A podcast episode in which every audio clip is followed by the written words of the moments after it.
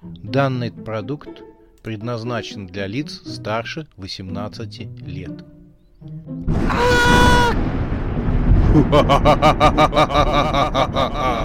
Пощекочи, нервишки. Матч Вурдалаков. Глава 11. Мутанты и адское регби. Часть вторая.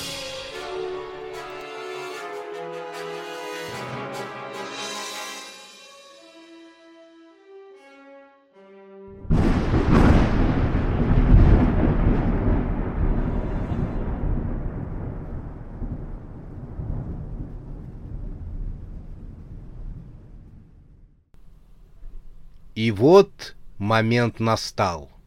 Две команды сошлись на регбийном поле. Они встали напротив друг друга. В середине поля стоял Прайс с регбийным мечом в руке. Он был в своем похоронном костюме, туфли начищены, под лучами искусственного солнца поблескивали серебряные клипсы в виде черепов. Под тонкой ниточкой усиков — плотоядная улыбка не предвещала ничего хорошего. Противники враждебно смотрели друг на друга. Все понимали, что битва пойдет на выживание. В ложе поблескивали хромированные конечности. Это Вельзевул решил понаблюдать за игрой. Велес с обломанным рогом стоял за полем, словно заправский тренер. На его стороне были бандиты-мутанты, леший, царица ночи и ведьма. Она держала метлу наперевес, как ружье. Над полем летал Матис. Он грозно щурил глаза фары и лязгал металлическими зубами. Красные вурдалаки стояли стеной. На скамейке запасных сидел Марс, уступив Кролу Батьковичу свое место. — Даша с беспокойством наблюдала за Анжелой. От нее можно было ожидать всего. Ляма сидел в стороне ото всех и что-то бормотал. Он то ли действительно сочинял рэп, то ли ругался сам с собой. Прайс, посчитав, что команды готовы, поднес к губам серебряный свисток в виде скелета с косой и дунул в него. Матч начался. Мяч оказался у красных вурдалаков. Граф несся вперед, прижимая к груди мяч. На его пути возник Матис. Машина монстра хищно оскалила свою пасть. Граф приготовился сделать пас назад, но Матис выпустил в него ракету. Та пронзила грудь регбиста и, оставляя реактивный след, понесла вампира к концу поля. Тот широко расставил ноги и пытался тормозить, но ракета несла его дальше. Ноги графа прорезали в поверхности поля глубокие борозды, уходя вглубь земли. Топливо ракеты иссякло у кромки поля. Граф почти по пояс ушел в землю, он закрыл голову руками, готовясь к взрыву, но его не последовало. Прайс остановил игру. — Бизон и ракета оказались рядом с графом. «Как ты себя чувствуешь?» — спросил его капитан команды. Ракета осторожно потрогал торчащую из его груди ракету и пожал плечами. «Вроде нормально», — сказал он. «Вот только когда я смеюсь, немного больно». И он громко захохотал. Бизон, ракеты, подбежавшие Даша с Марсом, изумленно смотрели на графа. Может, нужно вытащить ракету из его груди, а то он как жук, которого проткнули иглой, — тихо сказала Даша. Граф был против, он прекратил смеяться. «У меня пробит позвоночник. Если вытащить ракету, я сложусь пополам», — сказал граф. «А вдруг ракета взорвется?» — сказал Бизон и для наглядности изобразил взрыв пассами рук. «Конечно, взорвется», — согласился граф, — «но не сразу, а нам еще играть. И мы только начали». Ракета принял решение. «Марс, ты на замену», — дал указание капитан. «Граф, ты же пока посиди на скамейке запасных. Только умоляю тебя, не делай резких движений, иначе ракета рванет. Граф согласился. Даша и Марс помогли ему выбраться из земляной бразды, которую граф пропахал своими ногами, пытаясь остановить ракету. Держа его за руки, Даша и Марс отвели его на скамейку клями. Турбы и пастор неистовали возле непроницаемого Прайса. «Это разве честная игра?» — кричали они. «Это нарушение правил!» Прайс стоял, как ледяная статуя. Ни один волосок на его голове не дрогнул. «Нарушений правил не было», — спокойно ответил он. Пока Турбо и Пастор пытались что-то доказать, остальные регбисты провожали взглядами графа, шедшего к скамейке запасных. В их глазах запылала жажда мести. Взоры вампиров обратились к вражеской команде. Всем стало ясно, что игра будет предельно жестокой. Матис выписывал восьмерки над полем, он просто глумился. Ракеты и Бизон вернулись на поле вместе с Марсом. Все вампиры были настроены решительно. «Сыграем по-взрослому», — сказал капитан. «Предельно жестоко». «А разве мы по-другому играли?» — с веселой жестокостью ответил за всех пастор. «Накрутим им хвосты», — отозвался Кроль Батькович, отряхивая свою грязно-розовую шерстку. Свисток Игра началась. Не просто началась, а полетела, как реактивная торпеда. Со стороны врага в игру включились лишь мутанты. Сыч, Цыган и Желтый, и машина-монстр Матис. Царица Ночи и Ведьма стояли у самых ворот и не планировали пока вступать в бой за мяч. Леший Пучи из дупла круглые глаза стоял вместе с ними, однако было понятно, что самые большие проблемы будут исходить именно от него. Мяч опять был у красных вурдалаков, ракета несся с мячом впереди всех. Он увидел, как напротив него над полем завис Матис. Матис готовился выпустить очередную ракету. Но сверху на машину монстра упал бизон. Здоровяк с ненавистью атаковал металлического монстра. Матис, кувыркаясь, отлетел в сторону, но бизон догнал монстра и оторвал капот. От боли автомонстр выпустил ракету, которая пролетела над ложей Вильзевуля, тот даже пригнулся и рванула далеко в небе.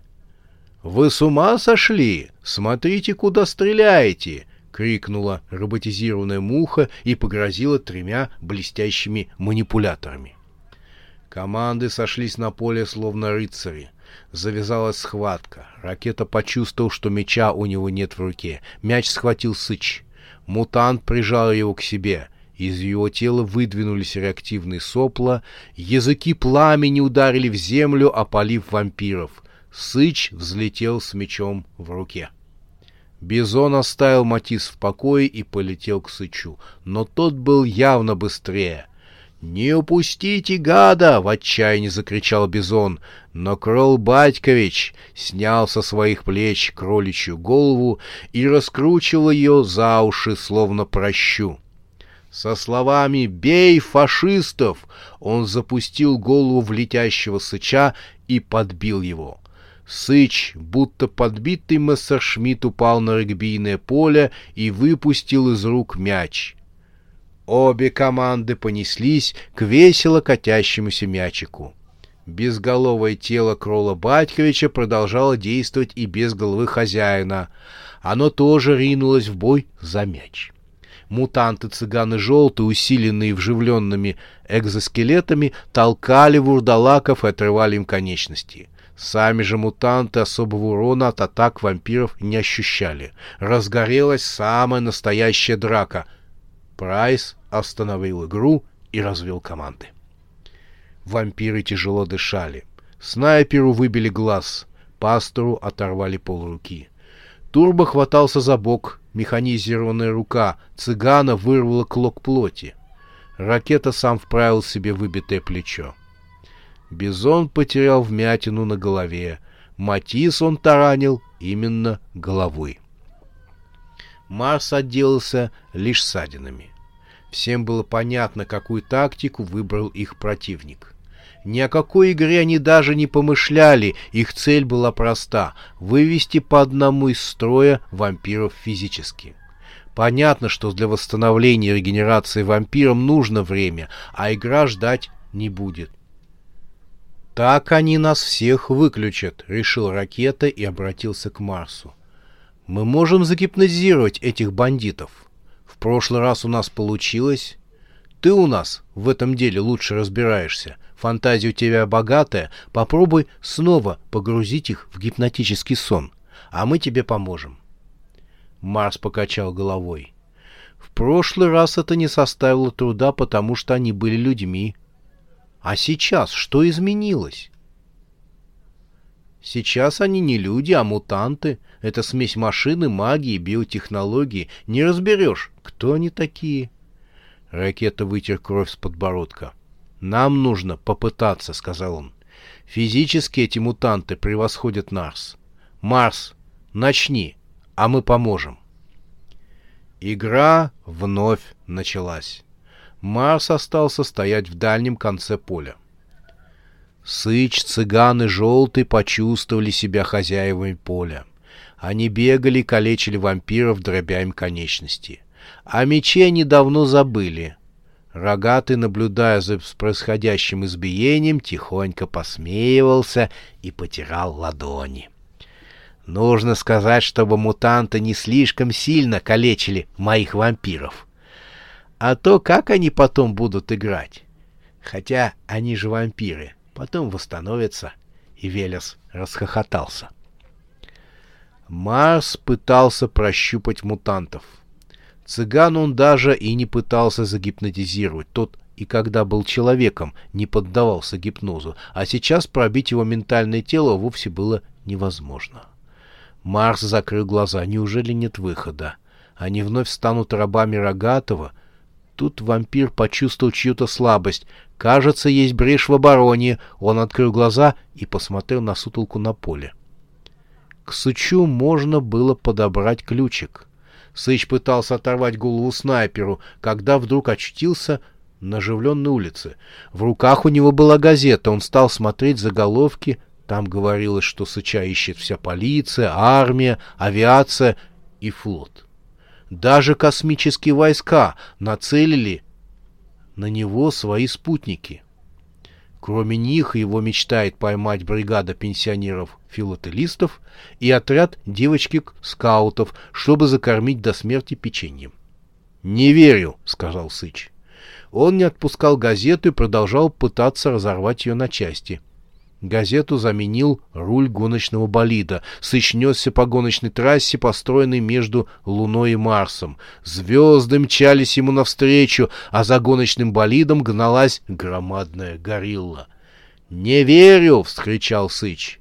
Руль в его руках завибрировал и превратился в нечто тонкое и прозрачное. Сыч с удивлением обнаружил в своих руках пластиковое крыло мухи-робота а сама муха-робот повернулась к нему и потребовала прекратить отрывать ее от просмотра регбийного матча.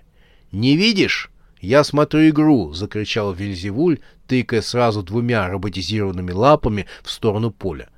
Сыч скосил глаза туда, куда показывал рободемон, и на поле он увидел себя. Только в руках его была не голова вампира, которую он хотел оторвать, а холщовый мешок с золотыми монетами. Сыч закричал и оказался на регбийном поле. В его руках был мешок с золотыми монетами. Мимо пробегали игроки, и никто не обращал на него внимания. Мешок открыл глаза и улыбнулся золотой улыбкой. «Нужно платить счета», — сказал мешок и стал подбираться к Сычу. Тот закричал — Желтый остановился возле него и стал помогать отбиваться от мешка с золотом. Но тот был силен. Рядом возник цыган. Он схватил обоих за руки. «Вас гипнотизируют вампиры. То, что вы видите, это неправда!» — закричал он. «Идите за мной, я выведу вас из гипнотического сна». «Уж больно это похоже на правду», — процедил сквозь зубы желтый.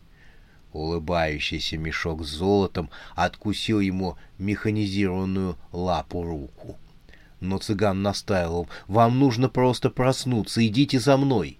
Цыган потащил их за собой, но резкий окрик остановил его.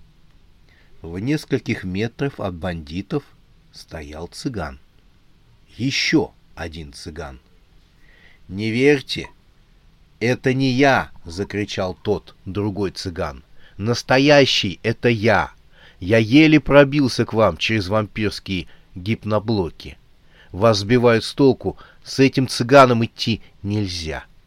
Настоящий цыган, не отпуская рук, сыча и желтого, изловчился и сбросил мешок с золотом на землю. — Вот так вы обращаетесь с миллионом, — проговорил мешок с золотом. — Не слушайте того цыгана, — сказал настоящий цыган. — Он подстава. Уходим со мной на нашу сторону поля. Другой цыган, увидев, что сычи желтые избавились от мешка с золотом, уходят, запрыгал на месте — «Это не я! Я настоящий! Остановитесь!» — кричал он. «Как надрывается!» — зло проговорил Сыч в его сторону. Он не выдержал и закричал. «Ты ничем не докажешь, что ты настоящий!» Но другой цыган не сдавался. «Тогда посмотри, сколько цыганов!» «Вокруг вас!» — в отчаянии закричал он. Сыч и Желтый посмотрели на цыгана, что водил их за собой, и только сейчас увидели, что за его спиной находится множество других цыганов, словно за первым цыганом стоял бесконечный ряд зеркал, в котором отражались другие цыганы. Каждый последующий в ряду держал предыдущего за плечо. «Это все вампиры! Они коллективно пытаются погрузить вас в гипносон!» — кричал цыган, которого его сотоварищи считали ненастоящим. Сычи желты закричали. Они разлетелись на части, и каждую из частей пожрали зеркала, в которых отражались цыган. Другой цыган в ужасе закричал. Он почувствовал на своей руке чью-то чужую руку, он огляделся и увидел со своей спиной бесконечный ряд своих же отражений. Они закручивались в спираль. Спираль вращалась, всасывая в себя бандита. Цыган понял, что попал в ловушку — и закричал от ужаса.